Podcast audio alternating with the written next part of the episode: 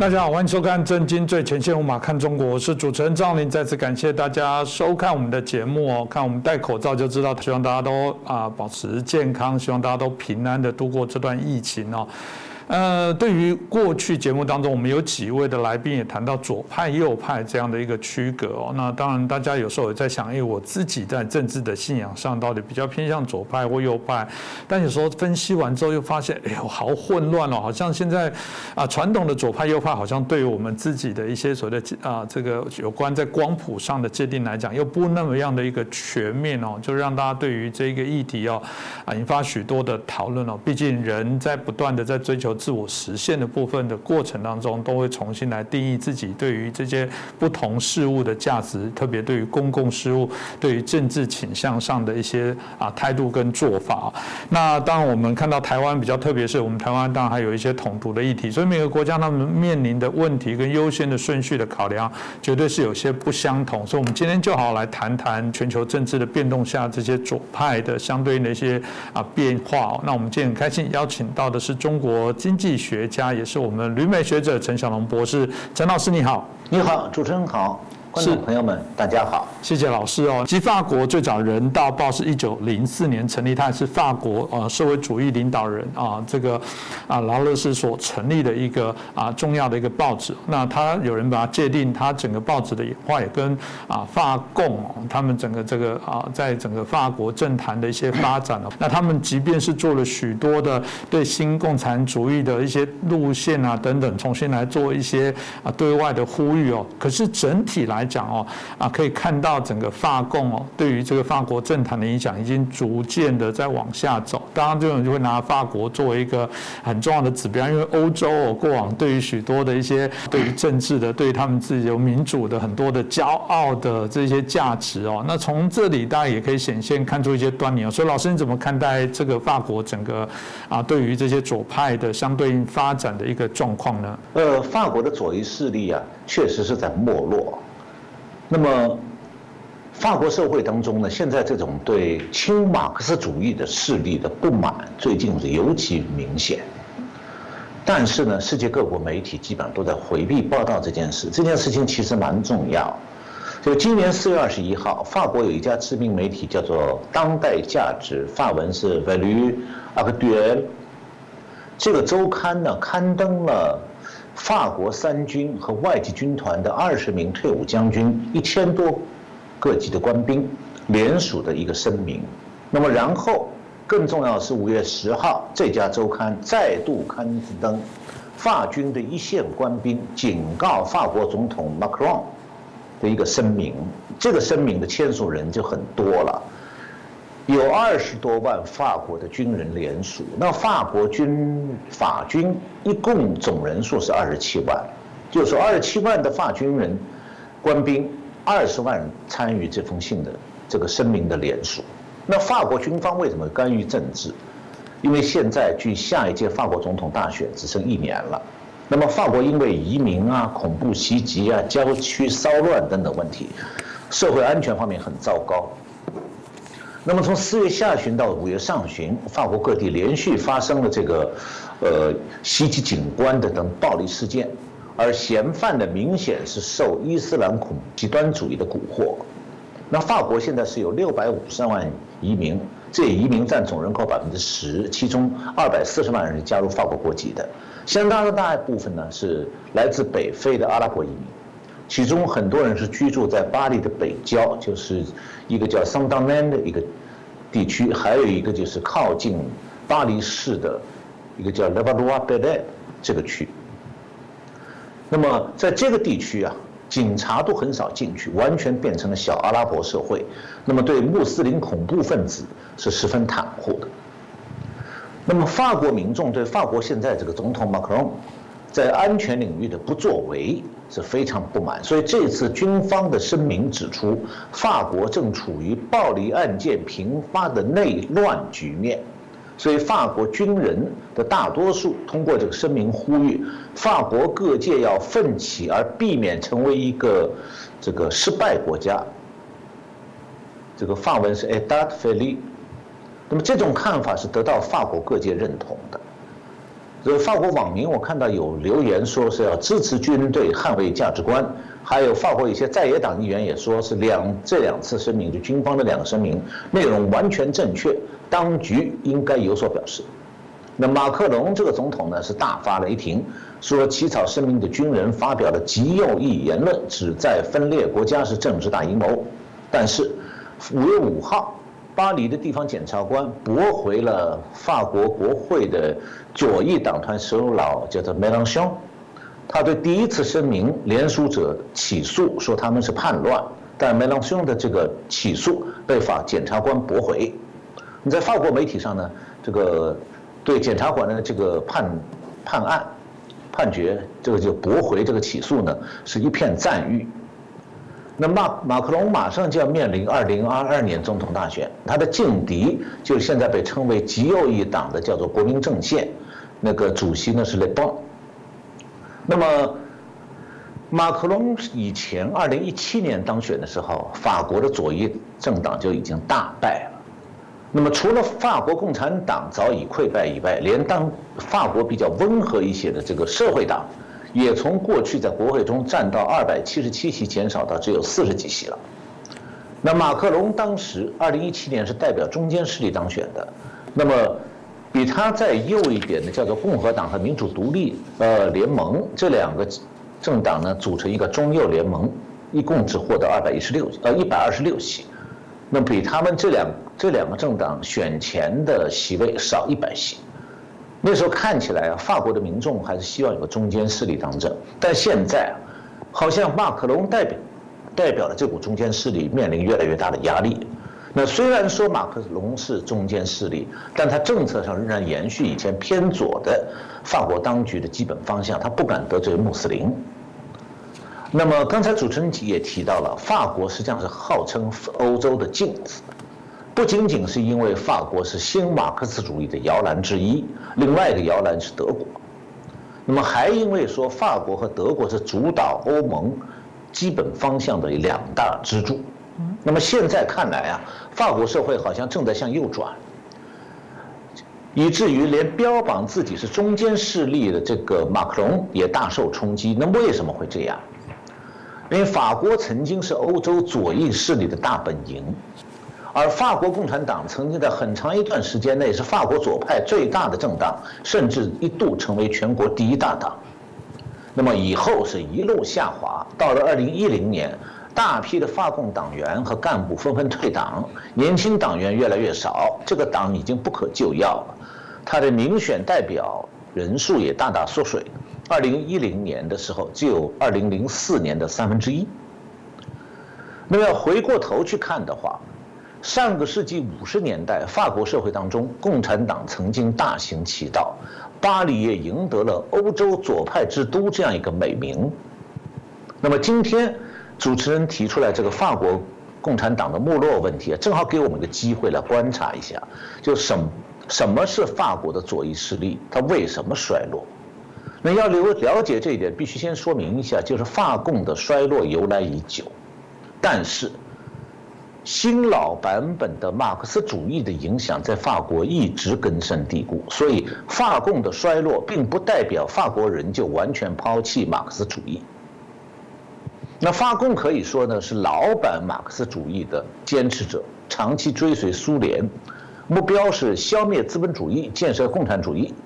那么这个目标呢，随着苏联阵营的解体，早就变成镜花水月了，法共自己也混不下去了。那么，一九九零年十二月，苏联解体之前，法共开过一次第二十七代第二十七次代表大会。呃，这个代表大会认为，说是资本主义在东欧国家复辟，法共呢不能走社会民主党的道路，要坚持共产党的名称和社会主义目标不变。然后呢，接着就是苏联阵营解体了，苏联不见，那法共就受到严重的冲击。但是他仍然坚持共产党名称和社会主义奋斗目标。到一九九六年，法共第二十九次代表大会宣布说，他放弃法国色彩的社会主义的提法，要改称叫做新共产主义，主张实行共产主义变革。结果社会上呢，已经没有人感兴趣了。那但是，在法国，马克思主义的影响还有两个来源。一个是所谓的新马克思主义，像在法国很有名一些这个思想家，像萨特、德里达、呃福格，这些人都是为新马克思主义的泛滥出过力的。那另外一个来源，可能很多台湾的观众朋友们不知道，法国的马克思主义的影响还有一个来源是毛泽东主义，就是中共的影响。这两个来源对法国社会的影响，不受苏联阵营解体的影这个冲击，现在仍然在文化界、知识界非常活跃。这一点和美国的情形非常相似。法国那个新马克思主义啊，是在法国土生土长的。就是一些原来相信斯大林模式的马克思主义者，比方讲萨特，他原来是法共党法共党员，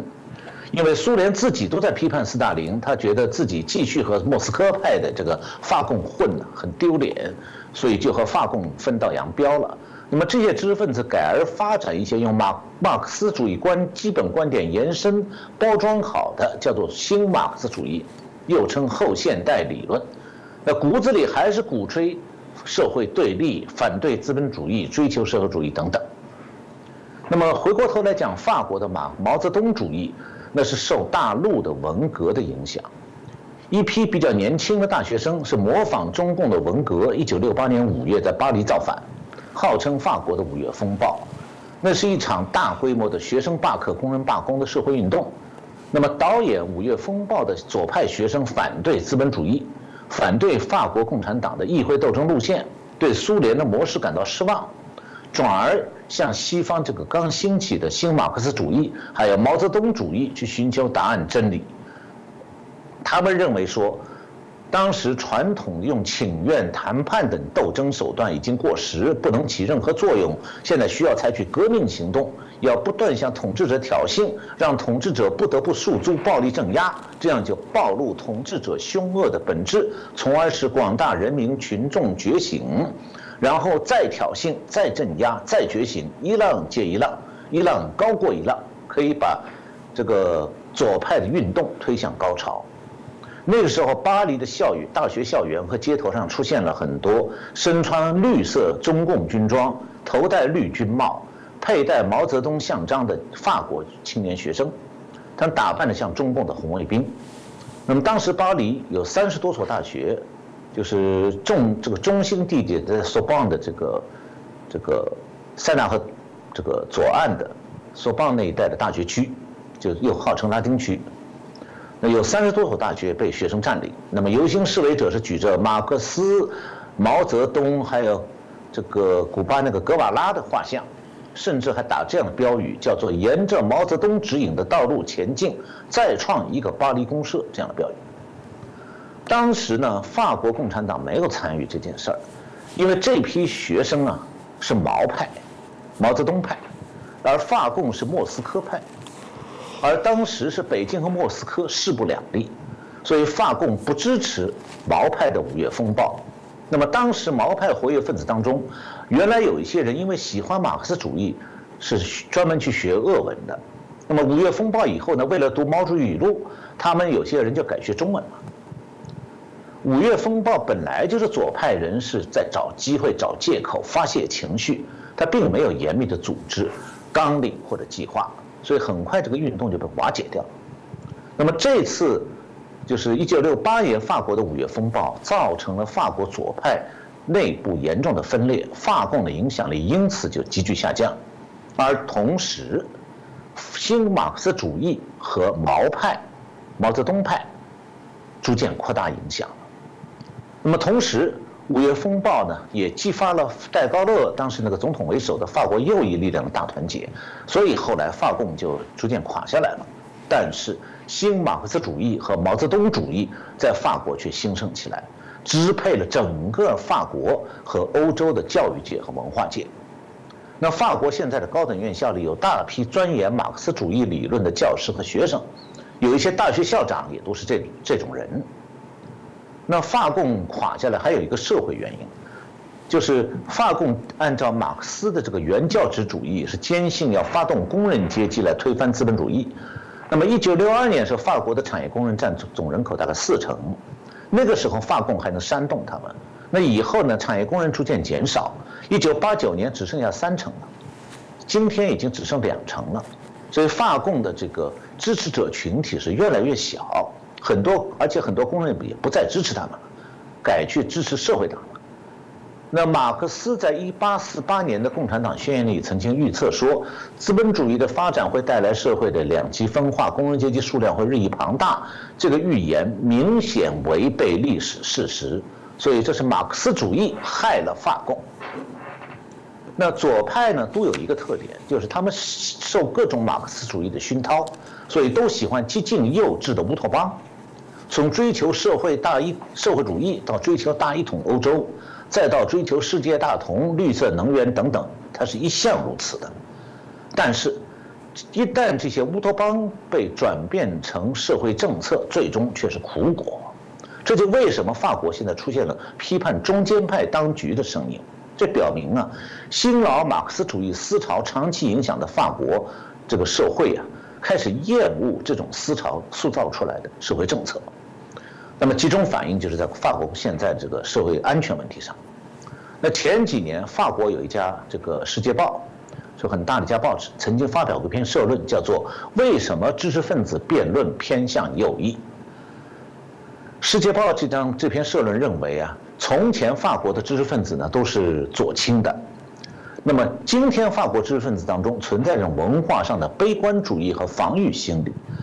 那英国思想史专家安德森是评论说，说今天的法国已经由昔日的欧洲左派之都变成了保守之都。然而，法国人什么时候才能从价值观上批评自己，还有他的父辈所追求的各种版本的马克思主义？我们就不知道了，那应该是一个长期而痛苦、反复的过程。就有点像吸毒上瘾的人要戒毒，但是很难的。刚听老师讲，大家可以对于法国左翼哦，这个整个消退的部分，大家有一些概念的了解哦。当然，谈到刚刚有提到年轻人这件事哦，很有趣哦。过去有人说过，这个左派就是有魅力，可以席卷年轻人哦。不管是美国的桑德斯或者英国的科宾哦，显然都可以引起许多啊年轻人带来的一些啊，我们刚刚讲觉得是一个希望哦。当然，包含刚刚老师提到的另外一个重要的指标。德国，德国的梅克呃一向也亲中哦。那当然大家好奇为什么他亲中？那他整个这个啊在德国的在左派的发展的过程又是如何？因为的确梅克尔他也是在几次的这些选举当中，大概也可以得到我们刚刚讲的各个不同阶层，特别在年轻的这些支持。所以大家也好奇，法国都这么走了，那德国呢？德国的状况是如何呢？老师是否可以麻烦你也帮我们呃说明一下？我要先说结论的话，就是德国的情况比法国还糟糕，嗯，就是马克思主义毒害在德国更深。呃，我呢，一九八九年我在德国住过一年，那么邀请我从中国去访问的就是德国的社会民主党，就是德国的左派政党。那么当时我是在西德西柏林的这个德国经济研究所工作，同时也就目睹了柏林墙的倒塌。那么当时我在西柏林住的时候，因为靠东柏林很近，所以东德垮台之前，我也曾经到东德找那里学者交流。那么后来我到美国以后，又多次去回德国，所以还有机，我甚至还有机会认识了德国七十年代极左派的一些成员，所以我从他们也了解了一些德国左派的情况。所以这样讲话，就我对德国的这个左派不是很陌生。那么，一九八九年年初的时候，邀请我去德国的那个德国社会民主党有个基金会叫弗里迪希·伊伯特·史蒂夫通，这个就是就艾伯特基金会，他突然通知我说，他们要派大巴安排这个他们资助的各个国家的几个访问学者，专门从当时德国的西德的首都伯恩到西德西部的小城特里尔，去干嘛呢？去参观马克思故居。我本来是没有兴趣的。但是对于出于对主办方的礼貌呢，就参加了这次旅游。那我印象非常深的是一件事情，我在留马克思故居门口的留言簿上看到了一个中国人用中文留了一句话。这句话是：“老马呀，你可把咱害惨了。”这个留言者显然是属于中国当时为数不多的能够到德国的学者，而且能独立思考。那他把他在北京不便公开讲的话呢，留给马克思故居了。那德国这个马克思啊，确实把全世界害惨。这种体会呢，只有深受共产党统治的人才会说得出来。那么当初我是初到德国，对社会民主党仍然尊敬马克思啊，十分困惑。后来慢慢才了解到，说在德国人当中，很多人是继续在吹捧马克思。那不只是老一代人，年轻人也同样。那德国的马克思主义者和美国的马克思主义者一样。他们觉得相信马克思主义、尊重马克思主义、追捧马克思主义不是耻辱，是荣耀。那马克思主义政权现在还在继续威胁世界和平，中共就是这样的。那么，二十一世纪世界和平最大的威胁就是来自马克思主义者。那么，我们就不来谈这个马克思主义在上个世纪对人类社会造成多大危害了。那么，今天。如果继续还在热爱马克思主义，我觉得是一种对人类良知和社会正义的背叛。但是，在德国，这就是现状，就是德国人多数现在热爱马克思主义，你可以说是一种对人类良知、社会正义的背叛。尽管他们不承认。你在德国呢，左派政党当中，除了社会民主党，还有绿党。那么据说下一步。默克尔下台了以后，有可能当德国总理的就会出自于绿党。那么德国这个绿党是个什么背景呢？我二零零六年曾经和德国绿党的一位报纸主编深深谈过，那他告诉我一些真话。他说，德国绿党最早的骨干就是原来德国的 Red Army 红军派。红军派是什么？就是德国的共产党式的恐怖组织，而且他告诉我，他自己就是其中一员，只是那时候年轻，是小弟。那个时候，他说他们上个世纪七十年代在西德是绑架暗杀起家的，专门勒索钱财。那么德国红军派的口号是马克思主义加毛泽东主义，和法国人一样。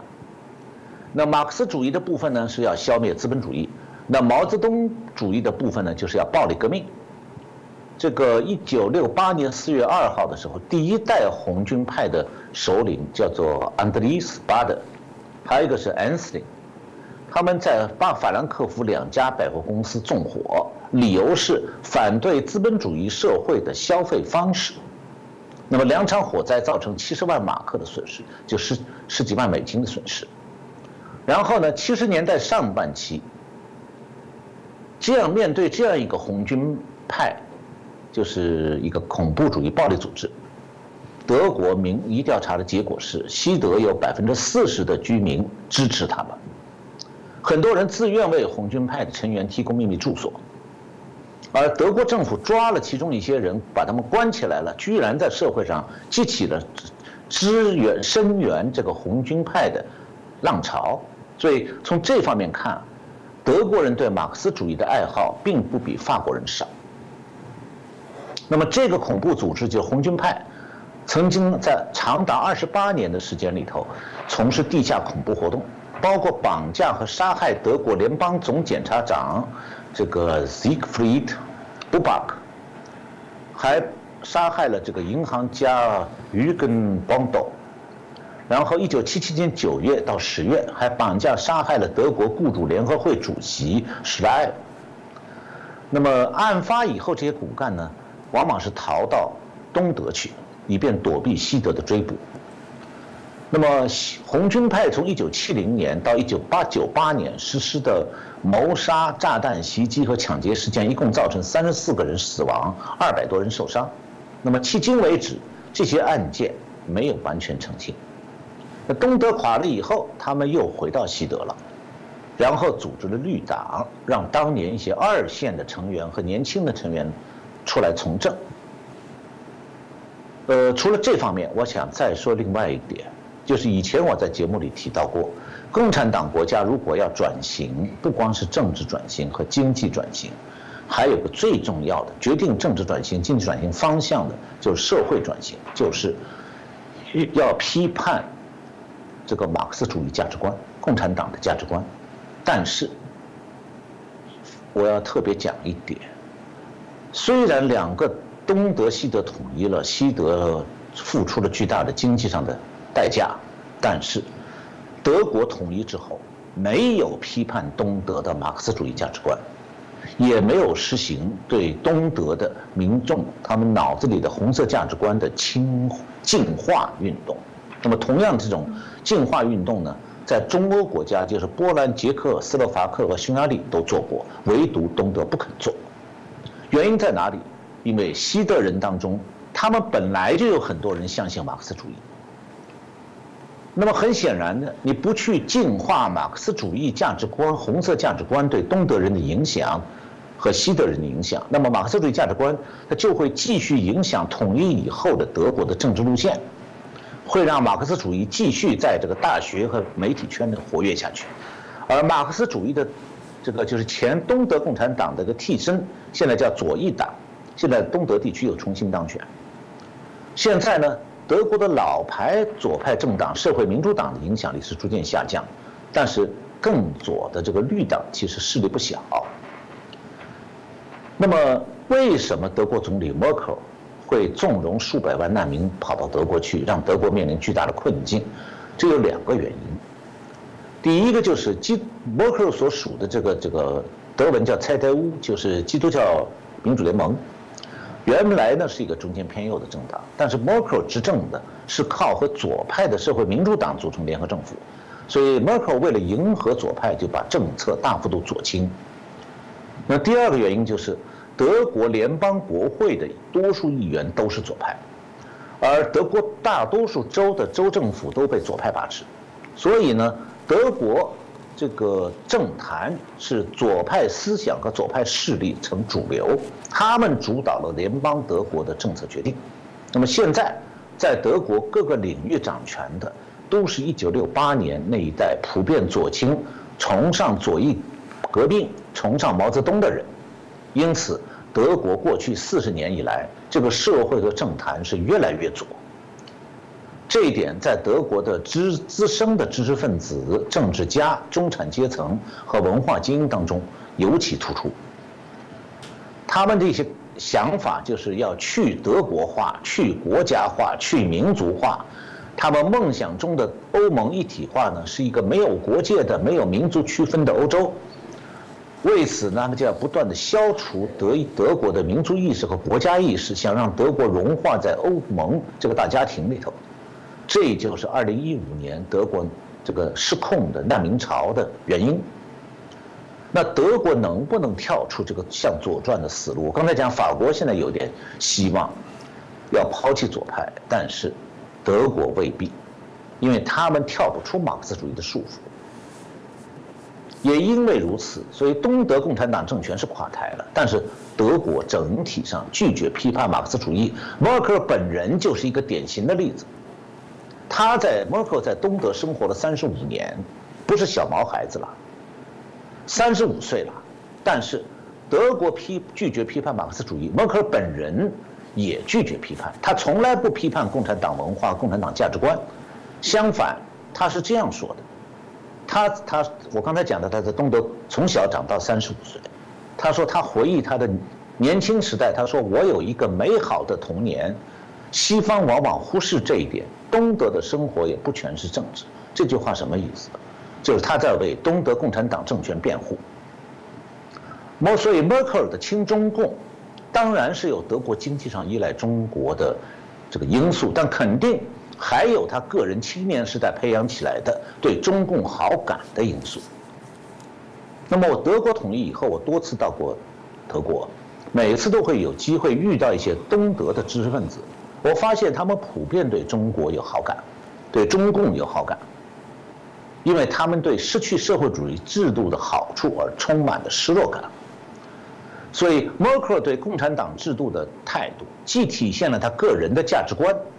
我相信默克尔的价值观有相当部分是共产党的，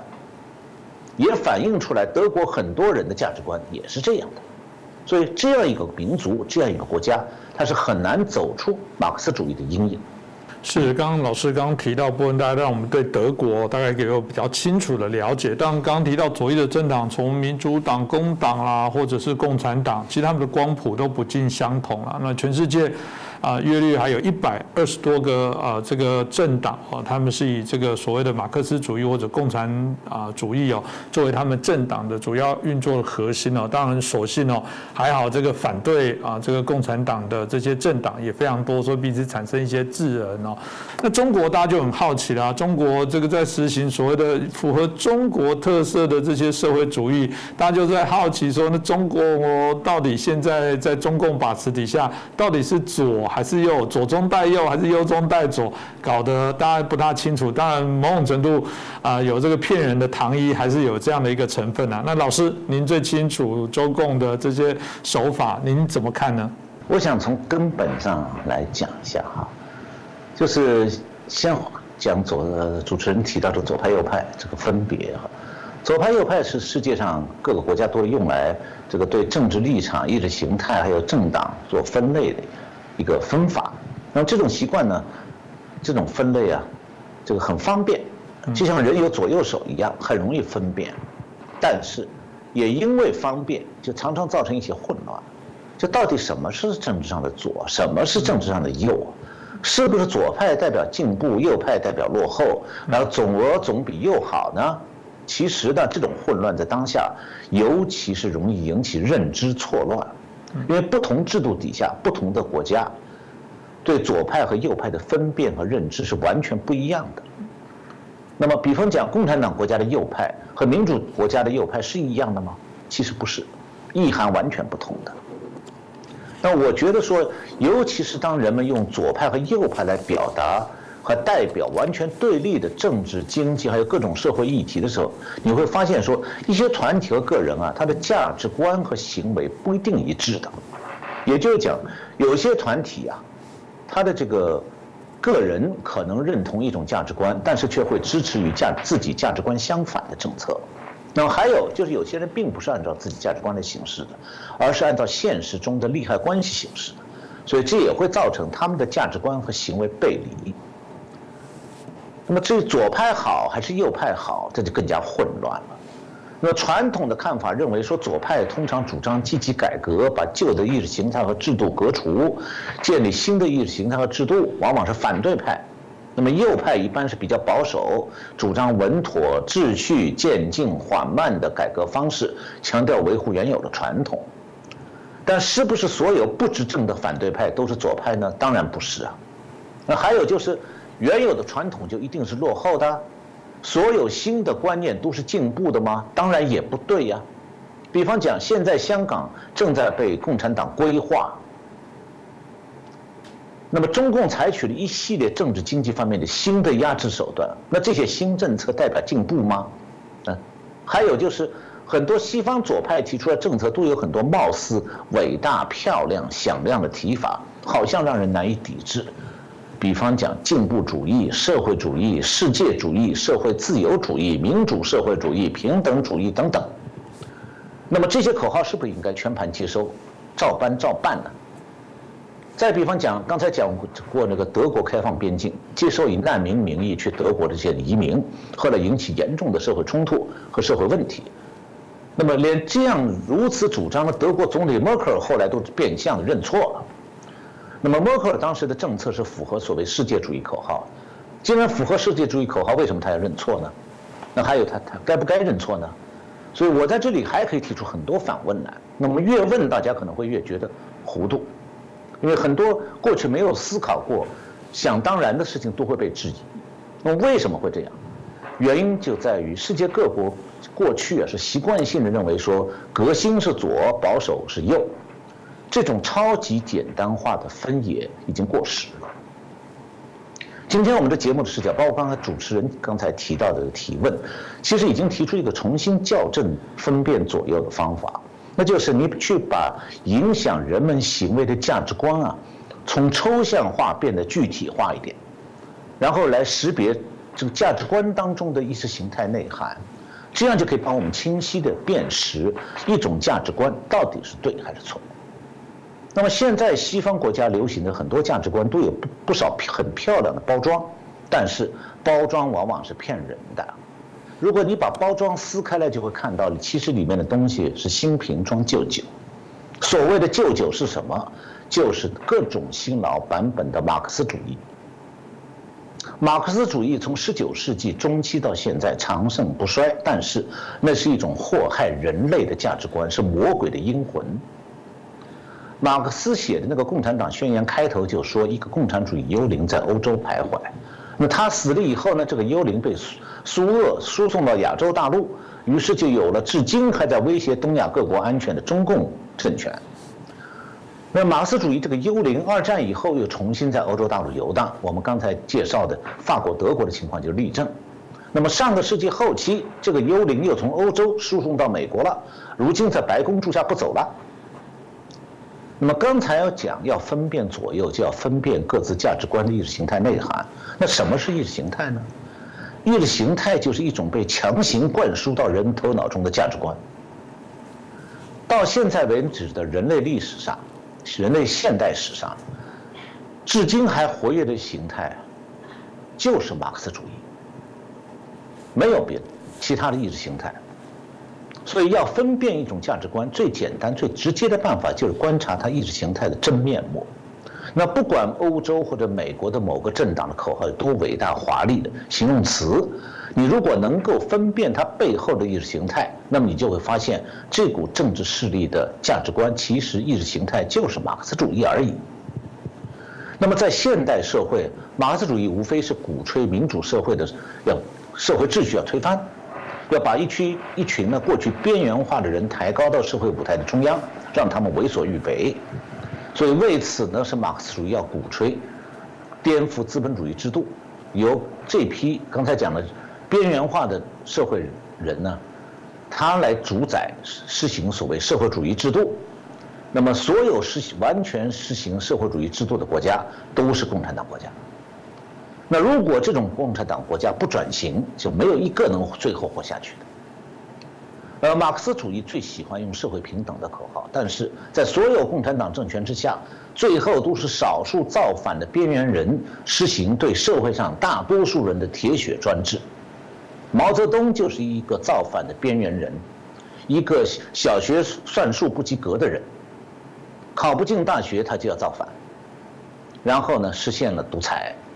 对社会的多绝大多数人实行专制。所以，马克思主义意识形态下平等不过是他们夺取权力过程当中用来煽动民众的工具而已。那么那些追随他们的民众，同样逃脱不掉对马克思主义政权专制的结局。那马克思主义主张让大众社会大众仰赖政府的福利，为此就必须提这个征收高额的税收。那么结果就是过多的社会福利会造成民众自食其力的能力弱化。那我们看到在美国，黑人的状态就是这样。那么高额税收也会造成一部分人借助政府税收寄生在另外一部分人被迫多缴纳的税收上。美国拜登当局现在。在鼓吹的要免除美国大学生的学生贷款，其实意思就是让纳税的人替那些不纳税的大学生交学费，通过政府的手，等于强迫从别人口袋里偷偷钱。那么这就是为什么美国民主党对基督教非常厌恶，因为基督教是希望培养人自力更生的价值观，而这样的传统价值观。本来是人类社会道德自律、勤劳生活的一种基础。那么有人说，那这个你怎么只讲共产党坏，不讲威权政权呢？那在专制这个特点上啊，威权政权和共产党政权是有相似性的，但其中最大的区别在于说，非共产党的威权政权，它不反对资本主义的经济制度，它不全面共产。那么反过来也可以理解说。那以为共产党就前面主持人提到中共到底是左还是右啊？就是你以为共产党政权改行资本主义经济制度了，就会自然而然的告别威权政治，那就大错特错了。中共是因为社会主义经济制度失败了，他不得不改行资本主义经济制度，但结果是，中共是用资本主义经济的活力来滋润共产党的专制，最后是壮大了共产党威胁世界和平的实力。那么，在很多威权国家，追求民主化的民间力量往往会使用一些马克思的口号来反对威权政权，但不等于说呢，一旦走上了民主化的道路之后，他们还需要继续拥抱马克思主义的意识形态那样的政治价值观。因为马克思主义意识形态的政治价值观，其实是民主制度的大敌。因为按照马克思主义的经济理想，早晚一天要出现一种马克思主义价值观主宰民主政治的殿堂那种局面。目前的德国就是这样。那么在这种局面下，当政治运作和社会认知都被马克思主义的这个政治价值观左右的时候，如果不出现像法国那样的反弹，慢慢的，这个民主的政治框架就会先变成马克思主义的政治价值观的思想专制，然后变成左派社会精英对社会大众的社会专制，最后就可能出现政治专制。所以，回过头来讲，这个马克思主义好不好，进是不是左派就进步？我想问的该问的问题是：马克思主义的政治价值观代表进步吗？完全相反。它代表的是现代社会从民主和自由向专制的倒退，所以它是一马克思主义的政治价值观，是一种对人类社会政治经济制度的反动。那么，从和马克思主义政治价值观相对立的，就是自由民主社会传统的价值观。现在这个价值观被各种左派政党套上了保守的帽子。还甚至暗含好像他有点反对社会进步的这个反动的意味。其实呢，自由民主社会传统的价值观，它所谓的保守，是相对于马克思主义政治价值观要颠覆自由民主制度的企图。这种所谓的保守，其实是在坚守自由民主的基本立场，抵挡反自由民主的所谓进步主义。呃，二零一九呃，二零一六年啊，Trump。总统当选的时候，我曾经写过一篇文章，批驳了当时主流媒体对川普支持者的污蔑，那么同时也回答了今天我们节目中涉及到的一些问题。那么下面我就从美国这个侧面来谈这个左和右，还有进步和保守。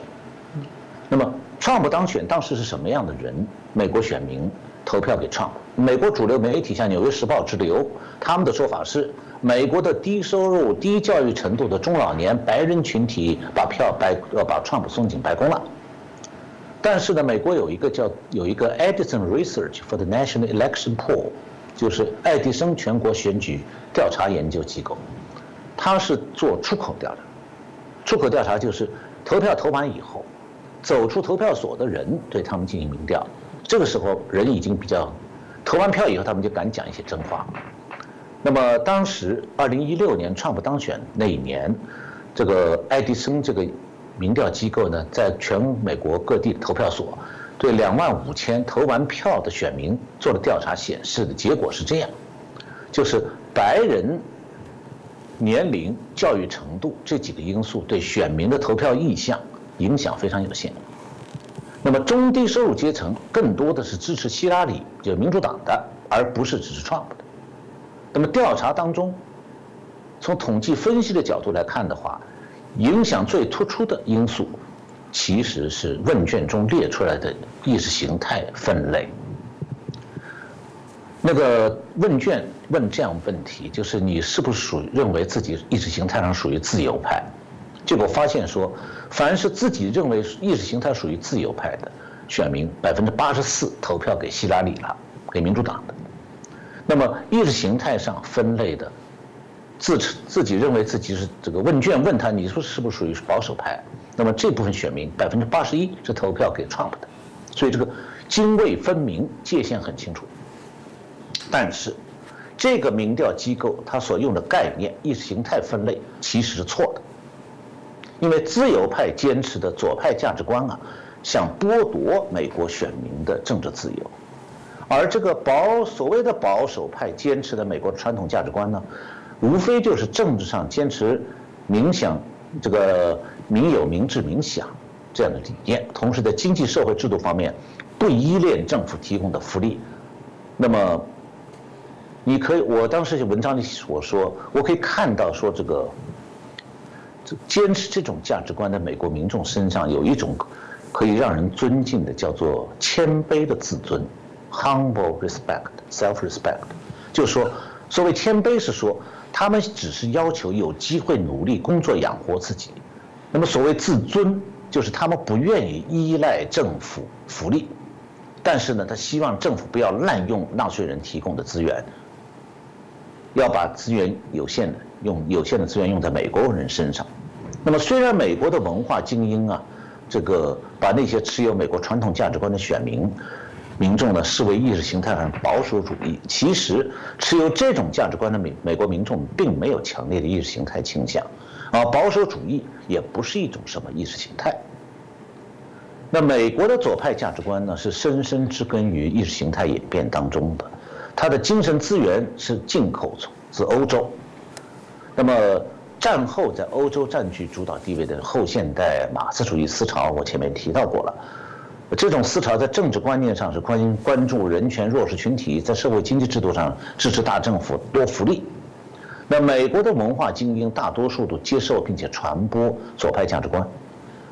并且因此而自豪。这种价值观在意识形态上对斯大林模式是持强烈批判态度的，所以就有了政治正确这一说。这个我就不多解释了，因为那是另外一个故事了。那么，二零一六年和二零二零年这两次美国的总统大选的社会对立呀，很明显的不是阶层对立，而是价值观对立。第一次的结果是传统价值观在选举中占了上风，第二次呢是选举舞弊打败了传统价值观。如果没有选举舞弊，那么第二次选举就今年去年的二零二零年美国总统大选结果应该和二零一六年是一样的。那么，也许有人会问说：“那西方左派执政就那么不好吗？”我举两个例子。第一个例子是二零一五年的德国，当时德国政府面对社会上批评那个荒谬的开放移民的政策，采取的措施叫做专制措施。怎么专制法？媒体禁止报道负面消息，不许批评移民。那么，公职人员谁要敢公开批评政府的政策，开除公职，跟共产党一样。甚至，我再举一个极端的例子，大家听了可能都会很惊讶：德国的反间谍机构叫做国家宪法保卫局，为了遏制美国一些人批评德国的这个移民政策，把首都升到美国来了。到美国反间谍来了，反什么人呢？反在美国批评德国的普通民众，他们会警告美国人说：“你们不能批评我们德国的政策。”你想一下，这是不是像共产党一样？共产党的国家安全部跑到台湾来威胁人有吧？跑到美国来也很活跃、很猖狂的。我再举第二个例子，那就是大选舞弊以后的美国。我们以前节目里也谈到过，你现在。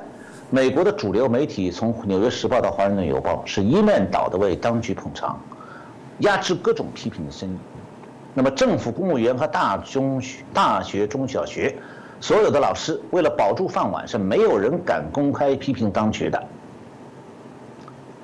再就是美国的社交媒体，从 Facebook 到这个 Twitter，再到这个其他的社交媒体，也都在封杀批评者的账号。这两个例子都说明，在民主制度下，只有马克思主义政治价值观支配的那些政治势力在瓦解民主，走向一派专制。是刚刚老师所提到的部分，大家可以让我们对于中国的个左派、右派的部分，大家有一些概念哦。延续刚刚的问题，其实也有人说，中国其实也有所谓的开始做一些内部的这些所谓的啊反思啊。中国内部有一些对于他们左派、左翼的这些共产党主义的相关的修正，所以就说，哎，中国也有新左派的这些啊共产主义，哎，这个到底是这个怎么回事哦？老师是不是也可以接着再帮我们做一下分享呢？好，我们今天时间不多，我就简单说一下哈。呃，在中共的专制之下，左右之分的含义和民主国家是完全不一样的。嗯，那所谓左派呢，就是坚持马克思主义政治家观价值观的这个政治势力。虽然他们当中呢会有不同的，有的人像胡耀邦、赵子阳，他会试图放松共产党的专制。那么像邓小平，他就可以，他虽然可以容忍经济上。这个放松共产党的经济专制，但是政治上邓小平是一步步放松的，这就是邓小平和胡耀邦、赵紫阳的区别。那么，所谓中国的右派呢，其实是对马克思主义政治价值观持完全或者部分否定态度的一些这个独立思考的知识分子。那么，至于新左派是什么呢？新左派是西方新马克思主义的这个传人，就是一些文化人，他们坚持这个马克思主义的政治价值观，然后用西方学术界那一套包装来鼓吹这套东西。同时，他们一般都是这个为中共服务的，那中共也接纳他们。所以，中共可以接纳这些个用西方新左派话语，就新左派的意思是，这个比共产党里面那个老派的，就像法国共产，我们这么比喻吧，中共里面的老左派就是法国共产党。那么，这个中共里面的新左派呢，就相当于法国的新马克思主义后现代派这些知识分子，他们的目标都是一样的，所以。中共是可以接纳新左派的，但是他接要打击和排除胡耀邦、赵紫阳。那么中共的其他高层其实都属于左派，就是都是马克思价值观的，他们是不可能接纳中国社会里的所谓右派，所以右派的中国是被政治打压的对象，就像在德国、在美国现在也一样。所以我有时在想，美国的和德国事情是不是正在共产党化呀？从行为上看，民这个德国、美国的执执政党搞的把戏，很多东西都和共产党一样。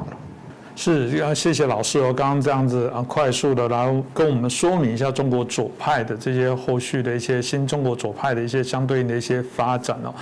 其实今天在谈左派右派，让我想起哦，在网络上其实大家有常引用的一个名言，说如果你三十岁前哦不是左派，那你没有灵魂哦；如果你是三十岁之后你还不是右派的话，那你没有脑子。我听起来不知道在骂人，骂哪一派哦？那或者另外一个说法是，年轻的时候如果你不是自由派，那一样你没有良心；如果你在这个啊中年以后你不是一个啊保守派的话，同样也是你没有脑子哦。这里面大家对于左派右。派也是我们所有人哦，在对于自己在关心公共事务、在关心政治的时候，啊，自然尤其在投票的时候，会不断的在做一些拿捏分析哦。但如同老师刚刚很啊清楚的分析哦，当然有些本质的东西是一个非常好来作为啊判断的一个基准啊，最终回馈到一个人做人处事的一些道理，再看看这个政党在处理事务的一些价值逻辑跟态度，你就知道什么是他真实的呈现，什么是他为了要。选票骗你的一些话术哦，我想这值得我们好好来做一些观察。今天再次感谢陈小龙老师哦，那带我们啊这么精彩啊清晰的一个分析哦，也谢谢大家的收看。当然还是拜托大家，如果你对我们的节目非常喜欢，请你帮我们转传给更多的朋友来认识我们，来认识我们里面这么好的这些评论员哦，可以让大家啊有更多的一些收获。我们也可以啊更清楚的啊了解自己啊所身处的一些环境相关的变化，最终。做出我们认为最正确的一个判断。再次感谢陈小龙老师，也谢谢大家的收看。我们啊，下次节目见。谢谢主持人，谢谢各位观众收看。